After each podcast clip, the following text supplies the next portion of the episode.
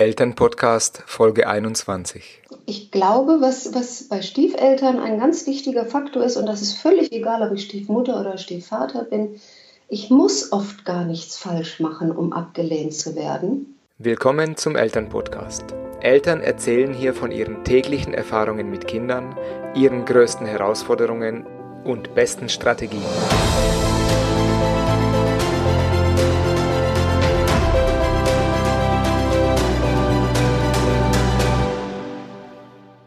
Stiefmutter, Stiefvater oder Patchwork-Familie zu sein, ist heutzutage gar nicht mehr so selten.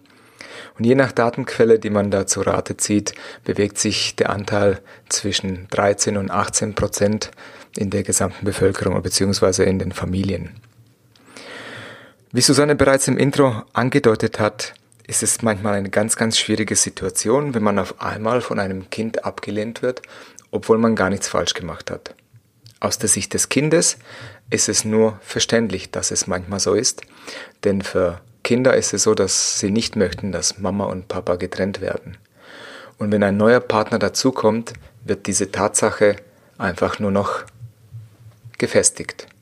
Und dann kann es passieren, dass Kinder manchmal eben mit Ablehnung reagieren. Susanne ist Spezialistin auf diesem Gebiet. Sie hat äh, dazu ein Buch geschrieben und beschäftigt sich seit Jahren mit dem Thema Stiefmutter und Stiefvater. Und sie wird uns einige Erlebnisse im Interview erzählen, von sich persönlich, aber auch von Eltern, die sie selber interviewt hat oder mit denen sie sich immer wieder trifft. Viel Spaß im Interview. Mein heutiger Interviewgast bei Elternpodcast ist Susanne aus dem schönen Norddeutschland. Hallo Susanne. Hallo Peter. Erzähl uns doch erstmal, wer du bist, was du machst und wie viele Kinder du hast. Ich äh, heiße Susanne Petermann, ich bin Journalistin und Buchautorin äh, und außerdem auch noch Bloggerin. Das heißt, ich verdiene mein Geld und auch mein Hobby ist das Schreiben. Und äh, ich habe, ja, wie man es nimmt, entweder gar kein Kind oder drei. Mhm. Was heißt das, äh, wie man es nimmt? Ich habe kein leibliches Kind. Ich habe also niemals ein Kind geboren, aber mein Mann hat drei Kinder mit in die Ehe gebracht. Insofern sind wir offiziell, ähm, da wir offiziell verheiratet bin, sind, bin ich offiziell Stiefmutter. Mhm. Das heißt, du bist sozusagen von null auf Familienkarte durchgestartet. Wie man es nimmt, ja. Erzähl. Kann man so sagen. Wobei es bei mir natürlich so ist, ähm, ich bin Stiefmutter geworden von drei Kindern, die schon komplett fertig sind. Ähm, das jüngste der Kinder meiner, meines Mannes war 16, als wir uns kennenlernten. Das ist jetzt nicht ein Alter, wo, wo ich noch von einem Kind sprechen möchte. Für meinen Mann bleiben das immer seine Kinder. Mhm. Für mich waren das fertige, halbwegs schon erwachsene Menschen, als ich sie mhm. kennenlernte. Äh, haben die auch noch bei euch gewohnt? Nein, sie waren äh, nach der Trennung äh, waren die Kinder bei der Mu Mutter geblieben, also mhm. Äh, bei der Ex-Frau meines Mannes mhm. und haben dort dann auch gewohnt. Aber es war natürlich dieses übliche am Wochenende besuchen oder in den Ferien oder zwischendurch mal. Ähm, bei uns war das insofern auch etwas komplizierter. Mein Mann hat in Brüssel gearbeitet und ist an jedem Wochenende nach Norddeutschland gefahren, um seine Kinder sehen zu können. Okay. Und wie war das für dich, diese Wochenenden mit den Kindern? Ähm, als ich dazu kam, mhm. war nur noch der Junge äh, am Wochenende mal hier. Die, äh, die älteste Tochter war bereits als Au pair in Amerika. Die mittlere Tochter war gerade im Abitur. Ähm, ich habe mich immer gefreut, wenn die Kinder kamen. Also ich fand das super. Ähm, wir haben hier zusammen gesessen, haben gequatscht. Ich habe äh, mitbekommen, was bei den Kindern so passiert, wie das, wie das Leben in dem Alter ist. Das ist ja etwas, was man, äh, wenn man selbst keine Kinder hat, nicht immer so direkt mitbekommt, was sind gerade Probleme in der Schule oder was, was interessiert einen 16-Jährigen heute. Mhm. Ich habe aber in einer vorherigen Beziehung ähm, das schon mal ganz anders gehabt. In meiner vorherigen Beziehung war ich Teilzeitstiefmutter. Das heißt, da hatte mein damaliger Partner ein deutlich jüngeres Kind, was seit dem vierten Lebensjahr ein Wechselmodell mhm. bei den Eltern war. Ja. Das heißt, ich kenne alle Facetten sozusagen. Mhm. Ich kenne diese Facetten, dass das Kind wirklich auch mit bei einem wohnt. In meiner jetzigen Ehe allerdings ist es so, dass, das, äh, dass die Kinder nie mit mir zusammen gewohnt haben. Mhm. Wie haben die Kinder so auf dich reagiert? Also man kommt da in so ein, sage ich jetzt mal, System rein von außen. Und da muss, ja. da muss man sich erstmal, da muss man sich erstmal aneinander gewöhnen. Wie, wie, wie war das für dich und wie war das für die Kinder? Ähm, sagen, also bei uns lief das relativ komplikationslos ab die ersten drei Jahre, würde ich sagen. Mhm. Das äh, war prima. Ich hatte Kontakt äh, auch ohne meinen Mann mit den Kindern. Wir haben uns über die ganzen neuen modernen sozialen Medien, die es so gibt, äh, ob es Facebook, WhatsApp, Skype, äh, die ganzen mhm. Kanäle, über die man sich kontakten kann, haben wir uns kontaktet. Die Kinder waren sehr schnell nach dem Abitur im Ausland. Das heißt, sie haben auch gar nicht mehr hier bei uns in der Nähe gewohnt wie vorher. Es war also relativ schnell gleich dieser Kontakt zu Kindern, die sehr weit weg sind. Und der funktioniert nun mal über Skype und über Telefon und über äh, Internetkanäle. Ja, das und es war gut. Es war wirklich ein guter Kontakt. Wir haben uns sehr gut verstanden. Äh, wenn Sie hier in, in, in der Gegend in Norddeutschland waren, bei der Mutter, äh, waren Sie auch immer bei uns. Oder wir haben uns irgendwo getroffen. Wir haben die Kinder besucht, da wo sie dann jeweils studierten. Also das war schön. Mhm. Was ist deiner Meinung nach so die größte Herausforderung für Stiefmütter oder Stiefväter? Die größte Herausforderung, ich nenne es Fremdbestimmung, mhm. ist, dass ich mit meinem eigenen System, mit meinem Familiensystem, mit meinen Vorstellungen, wie Familie funktionieren könnte oder sollte, zum Teil mit Idealvorstellungen, weil ich noch nie Kinder hatte, zum Teil mit meinen realen Vorstellungen, weil ich vielleicht selber als Stiefmutter schon Kinder habe, das gibt es ja auch oft aus, aus vorherigen Beziehungen, stoße ich auf einmal auf ein ganz anderes System. Mhm. Und der ganz große Unterschied, den wir heute haben im Gegensatz zu früher, ich sage, früher waren zum Beispiel die Eltern universeller einig, was bei der Kindererziehung wichtig ist. Ich gebe Beispiele. Kinder müssen, äh, Kinder will man sehen und nicht hören. Solange du deine Füße unter meinem Tisch hast, gilt mein mhm. Wort. Mhm. Ähm, es gab Kindertische bei Feiern und Erwachsenentische. Kinder sollten möglichst ruhig sein. Äh, abends, wenn der Vater nach Hause kam, mussten sie ihn mit adrett gekämmten Haaren und gewaschenen Händen begrüßen. Mhm. Also so diese Vorstellung, die wir alle noch kennen, wie bis vor gar nicht langer Zeit äh, Familie gelebt wurde. Mhm. Heute ist das ganz anders. Ich, also ich unterscheide jetzt mal ganz krass zwischen den Latte Macchiato-Müttern in, in Berlin-Mitte, ja. die mit ihren Kindern ins Restaurant gehen, die überall herumlaufen, und den Landmüttern, die ähm, vielleicht noch äh, wirklich den Kindertisch bei einer Feier haben. Wenn ich jetzt eine Landmutter bin und denke, Kinder müssen ordentlich gekleidet sein und müssen schweigen, wenn die Erwachsenen reden, und ich komme mit einem Mann zusammen, dessen Ex-Frau eine Latte Macchiato-Mutter ist, mhm. dann prallen einfach zwei Welten aufeinander. Mhm. Und das ist, glaube ich, die große Herausforderung, vor der ganz viele Stiefmütter stehen, dass sie einfach mit einer anderen Welt konfrontiert werden, in der sie auch wenig Einflussmöglichkeiten haben, wenig Prägungsmöglichkeiten und in der sie dann bestehen müssen, mhm. mit der sie sich arrangieren müssen, bei der sie Brücken bauen müssen zwischen ihrer eigenen Welt und der Welt der anderen Familie. Mhm.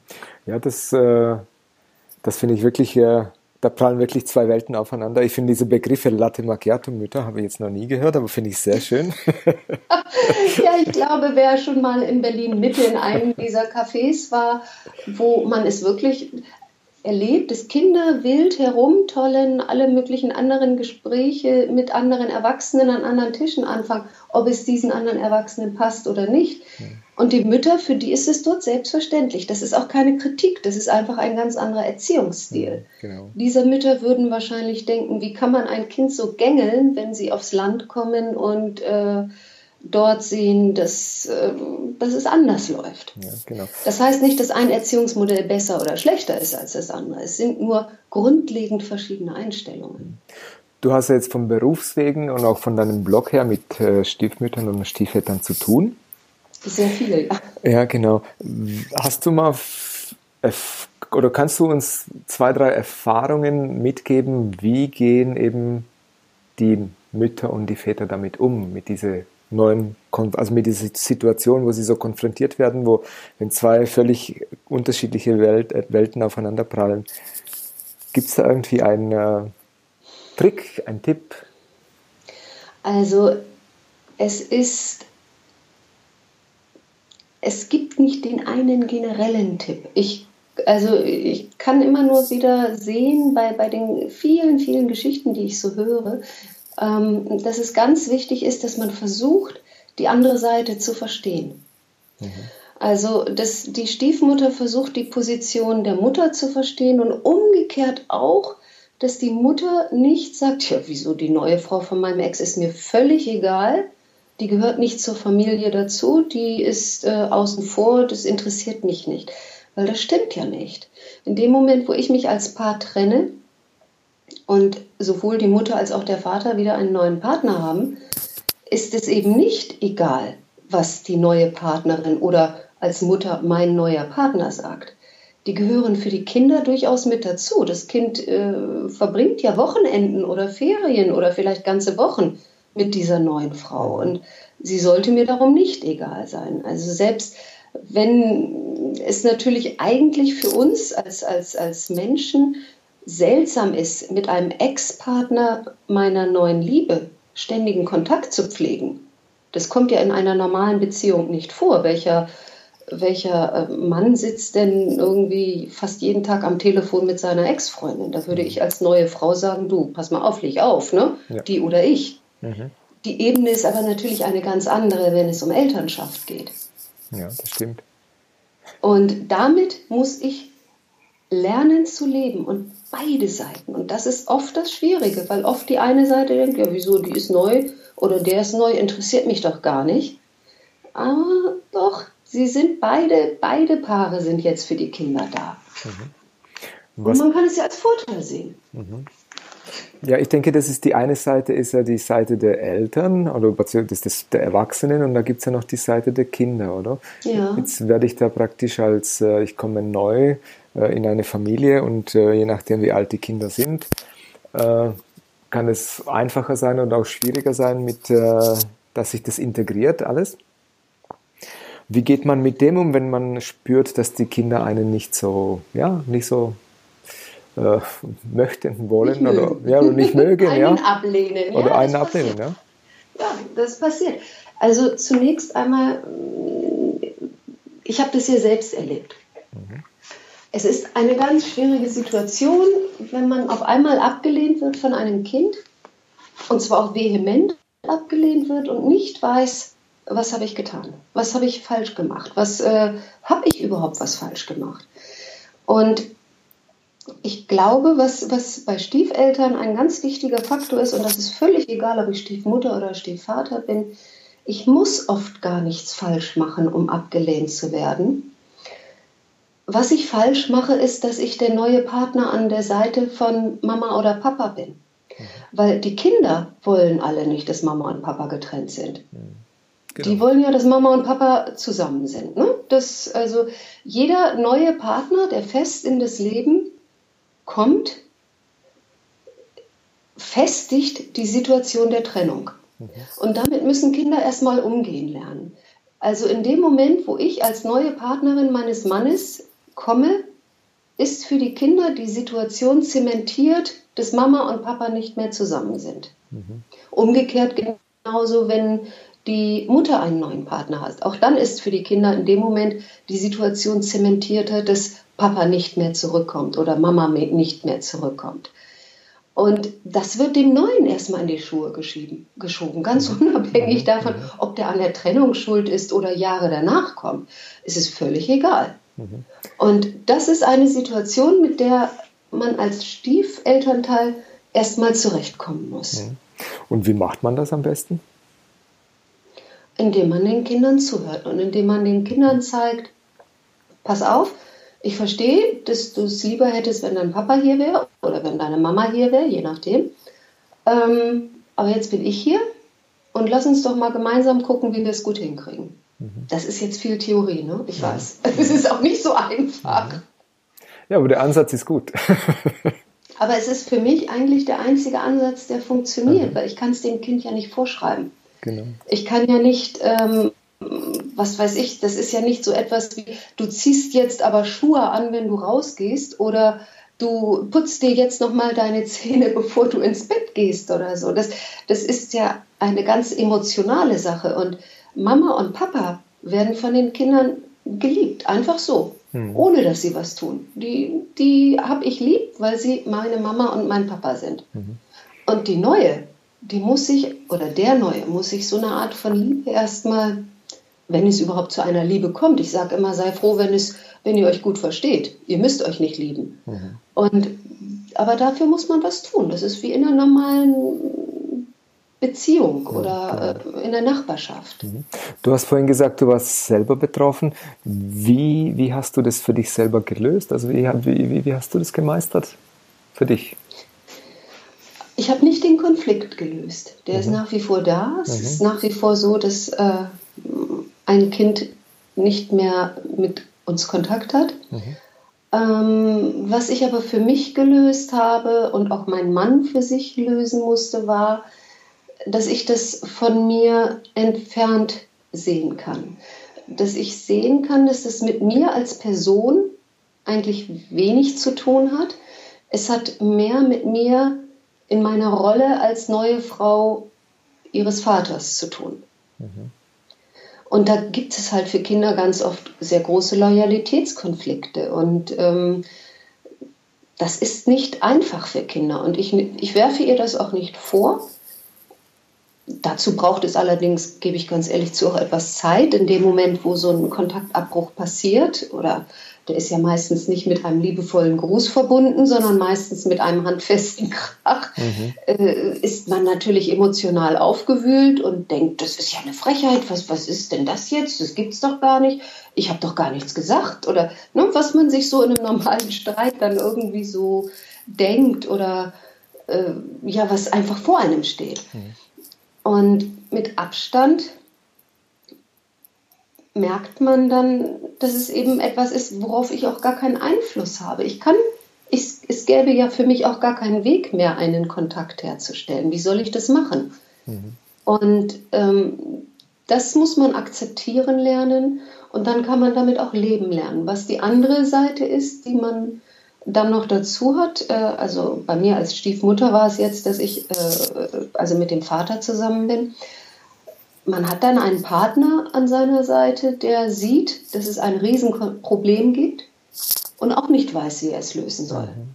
Und dann muss man innerhalb der Beziehung schauen, dass man sich nicht gegenseitig dafür verantwortlich macht. Mhm. Das finde ich noch spannend, ja, weil ich kann mir vorstellen, dass es auch sehr belastend sein kann für eine Beziehung. Natürlich. Ja. Natürlich, das ist, also bei uns war es damals so, dass dieser Kontaktabbruch im Prinzip direkt nach unserer Ver Verlobung kam. Mhm. Und es war dann noch mh, mm, von dem Moment an bis zu unserer Hochzeit ein gutes halbes Jahr. Mhm.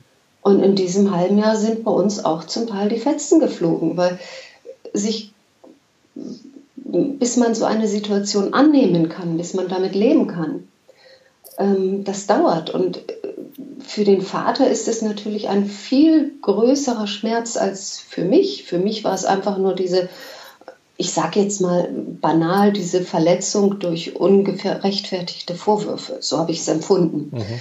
Ähm, für meinen Mann war es der Verlust eines Kindes. Mhm. Das ist genau. eine ganz andere Dimension. Das ist eine ganz andere, ein ganz anderer Schmerz, den er empfunden hat. Das ist bis heute ein, ein Messer an seinem Herzen. Mhm. Und wenn ich irgendwas sagte dazu, dann habe ich an diesem Messer rumgerührt. Ne? Dann habe ich Salz in die Wunde gestreut. Und egal was ich sagte, ich habe seinen Schmerz verstärkt. Er hat äh, wiederum nicht verstanden, dass ich so gar nichts verstehe. Man macht sich gegenseitig Vorwürfe, ganz einfach. Mhm. Und man macht sie stumm, man macht sie ausgesprochen, das ist ganz unterschiedlich, aber ich glaube, dass man sich immer gegenseitig Vorwürfe macht. Und bei uns war es damals so, dass ich mir echt ein paar Mal überlegt habe, äh, soll ich eigentlich wirklich heiraten? Äh, mhm. Oder ist das irgendwie ein Signal, dass ich mir das alles nochmal sehr gut überlegen sollte? Ne? Ja. Und du hast dann doch geheiratet. Ja. ja. ja, nee, ich, also ich finde es spannend, weil es geht ja immer darum, dass diese Situationen, oder? Diese, das ist, das ist wirklich eine Herausforderung, die man da, vor der man da steht. Und wie geht man damit um? Und ich finde, diese Strategie, die du da erwähnt hast, dem Kind gegenüber, aber glaube ich auch dem Partner gegenüber, dieses äh, sich so ein bisschen aus der Szenerie rausnehmen, also so eine Metaebene einzunehmen, wenn man das schafft, kann, glaube ich, sehr hilfreich sein. Also für mich war es wirklich das Einzige, was, wovon ich gemerkt habe, es hilft. Mhm. Ich habe natürlich am Anfang versucht, äh, ich weiß nicht, äh, Briefe zu schreiben, eine E-Mail zu schreiben, mit ihr zu telefonieren, also die, diese normalen Sachen, die man macht. Ähm, das hat gar nichts gebracht. Das war, äh, hätte ich mir sparen können. Gut, aber das weiß man ja erst hinterher, was man sich sparen kann. Mhm. Ähm, und ich habe gemerkt, mich selbst davon zu entfernen. Ja, du sagst Metaebene, das, das trifft es wahrscheinlich. Also äh, zu sehen, dass ich mir keinen Vorwurf machen muss. Wenn, muss sie mir einen Vorwurf machen, einen konkreten. Und dann kann ich darauf reagieren. Aber ich kann mir jetzt nicht alle Vorwürfe dieser Welt selber machen und gucken, trifft er zu oder trifft er nicht zu, weil ich weiß ja im Prinzip bis heute gar nicht, was sie mir vorwirft. Mhm. Es gab ja nie eine Erklärung für den Kontaktabbruch. Mhm. Und dann muss ich das halt so akzeptieren. Und, so ist es für mich. Mhm. Aber das ist jetzt natürlich nicht ein allgemeines Stiefmutterproblem, mit dem jede Stiefmutter irgendwann mal zu tun haben wird. Das ist jetzt bei uns so. Es gibt Beziehungen, wo es kaum Probleme gibt. Es gibt Beziehungen, wo es viel, viel größere Probleme gibt. Aber ich glaube, was bei allen Stiefmüttern oder auch Stiefvätern halt dann dazu kommt, ist dieses sich immer wieder hinterfragen, hat es eigentlich wirklich mit mir zu tun oder geht es da eigentlich um was ganz anderes? Mhm. Und was ist deine Erfahrung so, die du machst mit, mit anderen äh, Müttern und Vätern? Wo ist da der größere Anteil? Oder gibt es das überhaupt? Oder ist es gleichwertig? Also, ich glaube, das ist echt tatsächlich überall unterschiedlich. Was ich mhm. aber sehe, ist, dass es ganz offensichtlich unglaublich schwer ist, aus seiner eigenen Kinderperspektive herauszukommen. Ich habe jetzt gerade ein aktuelles Beispiel. Eine Frau, die ist selbst Stiefmutter, die hat es selbst nicht leicht. Mhm. Man sollte doch denken, dass sie Verständnis für eine Stiefmutter hat. Mhm. Nein, sie wirft ihrer eigenen Stiefmutter im Prinzip alles vor, was ihr eigenes Stiefkind ihr auch vorwirft. Aha. Was sie bei ihrem eigenen Stiefkind aber als völlig unberechtigt abtut, was sie bei ihrer Stiefmutter mir erklären wollte, aber die hat jetzt das gemacht, die hat jetzt das, die hat jetzt das gemacht. Mhm. Also es fehlt dieser Blick ähm, bei den eigenen Eltern, fehlt einfach dieser Blick, ähm, das sind auch nur Menschen. Mhm. Weil meine eigenen Eltern sind immer meine Eltern. Und genauso wie ich für meine Eltern immer mein, das Kind bleibe, äh, bleiben meine Eltern für mich immer auch irgendwie alle Sachen, die aus der Jugend äh, passiert sind oder aus meiner Kinderzeit, habe ich im Rucksack mit im Gepäck, wie es doch immer so war und äh, mein Vater war doch immer so und so und der hat doch immer das und das gemacht, also ist er so. Und jetzt kommt eine neue Frau und mein Vater macht Dinge anders und dann gestehe ich ihm nicht zu, dass er das vielleicht anders macht, weil er auf einmal sieht, hey, das gefällt mir so viel besser. Mhm. Sondern ich denke, das hat diese neue Frau ihm jetzt eingeredet. Mhm. Also ich, es ist schwierig, zwischen diesen unterschiedlichen Ebenen zu wechseln. Mhm. Also was ich da so raushöre, sind einfach, dass da recht viele so Schuldzuweisungen in alle Richtungen passieren. Ja. In alle Richtungen. Ja, ja. Es hat jeder mal Schuld. Also wenn es ein, ein, ein Problem gibt in, in einer Stieffamilie, dann wird dieser schwarze Peter sozusagen rundum geschoben. Dann ist mal, also als erstes sind immer die Außenstehenden schuld. Mhm. Darum trifft es meistens als erstes die Stiefmutter. Weil äh, bevor ich die Schuld bei mir suche, gucke ich ja erstmal auf den anderen. Und die Stiefmutter ist neu im System und gehört auch nicht zu dem ureigenen Kern Papa, Mama, Kind dazu. Also ist sie die Schuldige. Mhm. Gut, umgekehrt genauso. Für die Stiefmutter ist nicht als erstes das Kind oder ihr eigener Partner der Schuldige, sondern als erstes ist die Ex-Frau die Schuldige. Mhm. Also das sind so die ersten schwarze Peter-Reihumgänge, die so passieren. Man, man schiebt als Stiefmutter erstmal ist die böse Ex, die ist ja völlig daneben, wie die sich verhält, so geht es doch gar nicht. Mhm. Umgekehrt ist natürlich die Mutter, also diese neue Frau, da hat er sich aber eine an Land gezogen, meine Güte. Ne? Und für die Kinder ist klar, sie sind dann äh, für ihren Papa oder ihre Mama und die jeweils Neuen haben erstmal gar nichts zu sagen. Und irgendwann wendet sich das Blatt. Dann irgendwann äh, gibt man auch mal dem Kind die Schuld, irgendwann gibt man auch dem eigenen Partner die Schuld. Als allererstes gibt man meistens sich selbst die Schuld. Also der schwarze Peter wird in solchen Familien wirklich immer frei umgereiht und das ist normal. Mhm. Also das ist etwas, was, was man einfach lernen muss, dass es, ähm, dass es eigentlich überall so ist. Dass, dass es äh, mal irgendwie Vorwürfe gibt und dass überall halt mehrere Schuldige zur Verfügung stehen. Mhm. Hast du beim ersten Mal, als du Stiefmutter geworden bist, äh, dich angefangen irgendwo zu informieren? Also wie geht es anderen oder gab es Bücher zu dem Thema? Das habe ich beim zweiten Mal gemacht. Das habe ich gemacht, als der Kontaktabbruch war. Also als ich das erste Mal Stiefmutter war, ähm, in, in dieser Wechselmodellbeziehung, da habe ich zum Teil gelitten, aber ich bin damals nicht auf die Idee gekommen, irgendwie nach Büchern zu suchen, nach Ratgebern zu suchen oder mhm. irgendwie sowas. Weil da habe ich eigentlich immer nur gedacht, ich hätte irgendwie ein Problem. Und ich habe das als Problem auch in der Partnerschaft gesehen. Ähm, damals hatte ich das Problem, dass alles, was ich gesagt habe, völlig egal war. Also mein Leben wurde von einem Kind komplett bestimmt. Was nicht meins war. Mhm. Und Wechselmodell bedeutet ja, dieses Kind ist eine Woche bei der Mama, eine Woche beim Papa. Es gab zwischen Mama und Papa bei den beiden einen sehr guten Kontakt. Es war, äh, ich kannte die Mutter sogar eher, als ich meinen Partner dann äh, später kennenlernte. Und ich mochte die Mutter auch, sie mochte mich. Das war alles gut. Es war alles äh, so, wie man es denkt, Traumvorstellung. Das Problem war, dass Mama und Papa alles miteinander entschieden haben und zwar komplett ohne, dass ich in irgendwas involviert wurde. Mhm. Und das ist etwas, was weiß ich, wir hatten äh, verabredet, am Freitag äh, gehen wir auf eine Feier. Dann ruft die Mutter an und fragt den Papa, du kannst du vielleicht am Freitag äh, sie schon eher nehmen, weil ich bin. Ja, ja, kein Problem. Mhm. Also es wird dann nicht, wurde nicht mit mir Rücksprache gehalten, sag mal, ist das okay, wenn, wenn das Kind schon am Freitag kommt? Es wurde einfach nur zwischen den Eltern besprochen. Mhm. Und das war für mich nach einigen Jahren so, dass ich gesagt habe, das geht so nicht mehr. Mhm. mhm. Das ist eine Problematik, die in meiner jetzigen Beziehung überhaupt gar nicht da ist. Da gibt es das nicht.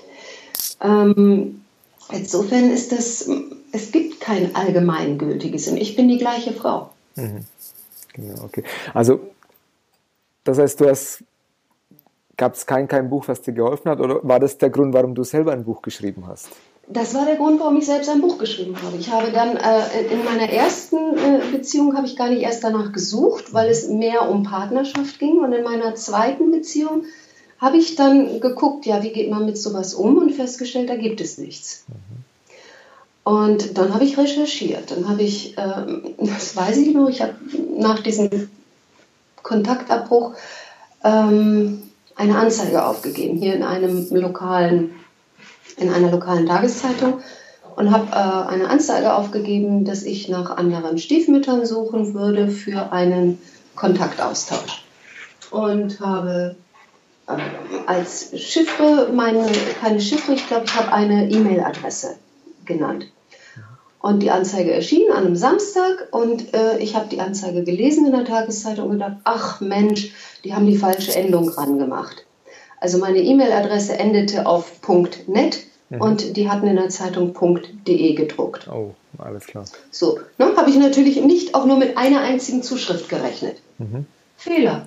Ich habe sechs E-Mails bekommen. Okay. Von Frauen, die gesagt haben, ja, meine erste E-Mail ist zurückgekommen und dann habe ich mal recherchiert ähm, und äh, bis ich deine richtige Nummer, äh, deine richtige E-Mail hatte. Ich habe mal an alle möglichen Endungen geschrieben und so. Mhm.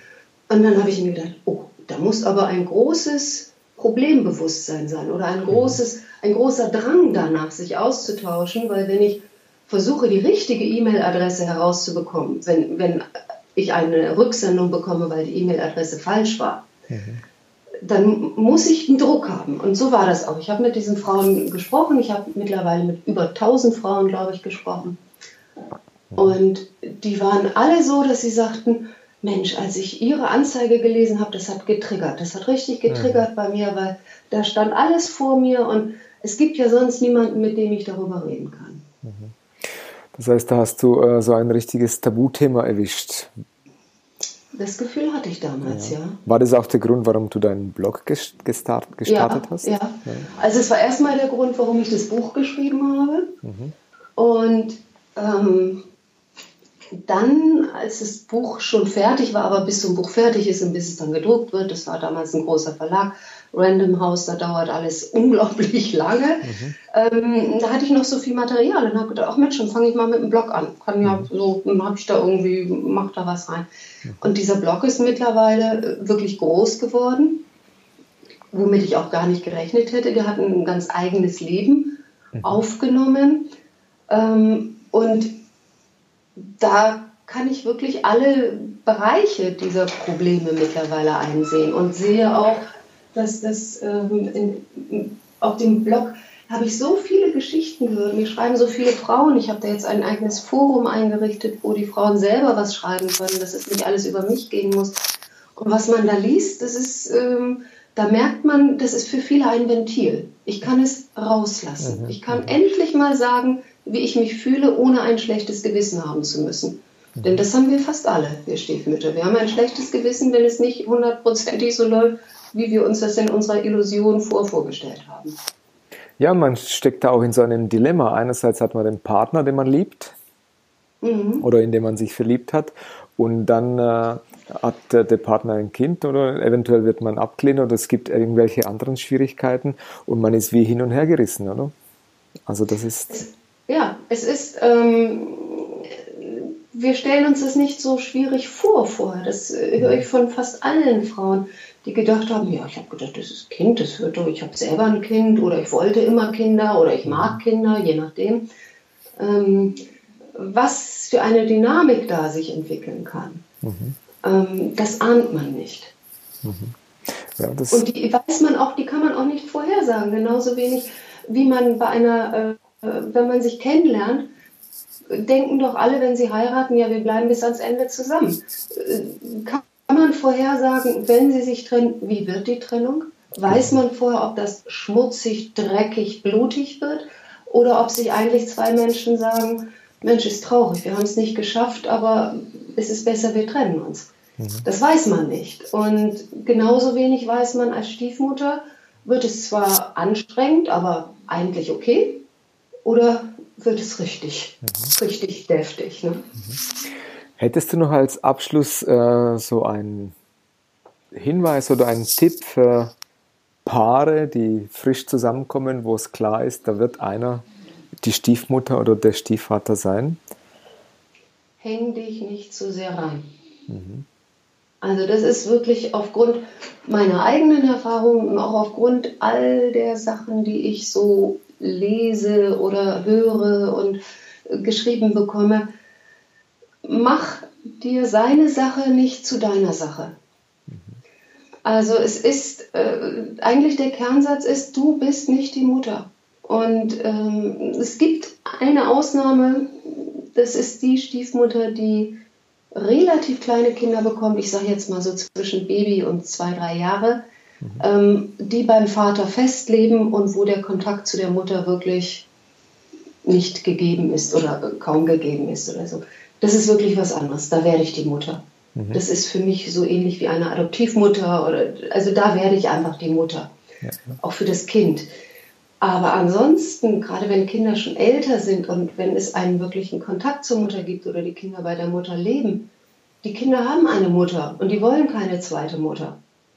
Und ich kann mich einbringen, ich sollte mich nicht verbiegen, ich sollte nicht immer Sachen gegen mein, meine inneren Bedürfnisse machen oder gegen meine eigenen Vorstellungen angehen, aber ich sollte nicht versuchen, seine Probleme zu lösen. Mhm. Ja, danke. Ich möchte das eigentlich so als Schlusssatz stehen lassen. Ja.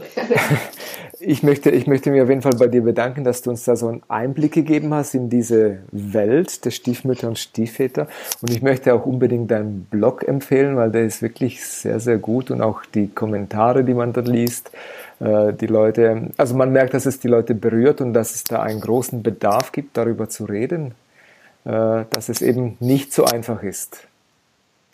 Stiefmutter ja, oder Stiefvater zu sein.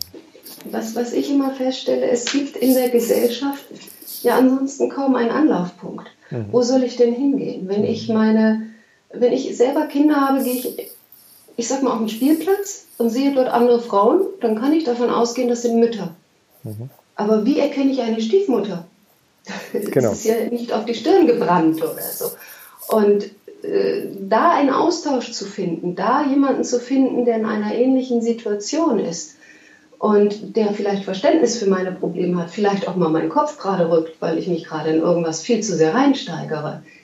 Das ist schon schwieriger. Und mhm. äh, ich merke, dass eigentlich fast alle E-Mails von Erstlesern, die ich bekomme, fangen mit dem Satz an, ich bin so glücklich, dieses Forum hier gefunden zu mhm. haben. Und ähm, das ist eigentlich traurig, dass es in unserer Welt heute nicht viel, viel normaler ist, dass Stiefeltern genauso über ihre, über ihre Probleme oder ihre Freuden oder ihre familiären Angelegenheiten sprechen können wie Eltern. Mhm. Eben darum finde ich das wirklich sehr schön, was du da machst. Und möchte eigentlich allen Hörern empfehlen, sich diesen Blog anzuschauen, Stiefmutterblog. Auch wenn man keine Stiefmutter oder Stiefvater ist, es ist wirklich sehr spannend. Und ich wünsche dir ja alles Gute. Dankeschön. Und äh, vielen Dank für dein für deinen äh, Einblick in, in, in diesen Bereich. Ja? Ich fand es sehr, sehr spannend. Danke. Und ich finde es toll, dass du Podcasts machst, wo man reinhören kann und in eine fremde Welt reinhören kann. Ich finde das persönlich sehr, sehr spannend, ja, weil ja. man bekommt sonst nicht so einen intimen Einblick. Genau, das ist so, ja. Das ist immer die Frage, eben, ist es bei anderen auch so? Und oft ist es dann. Mhm, genau.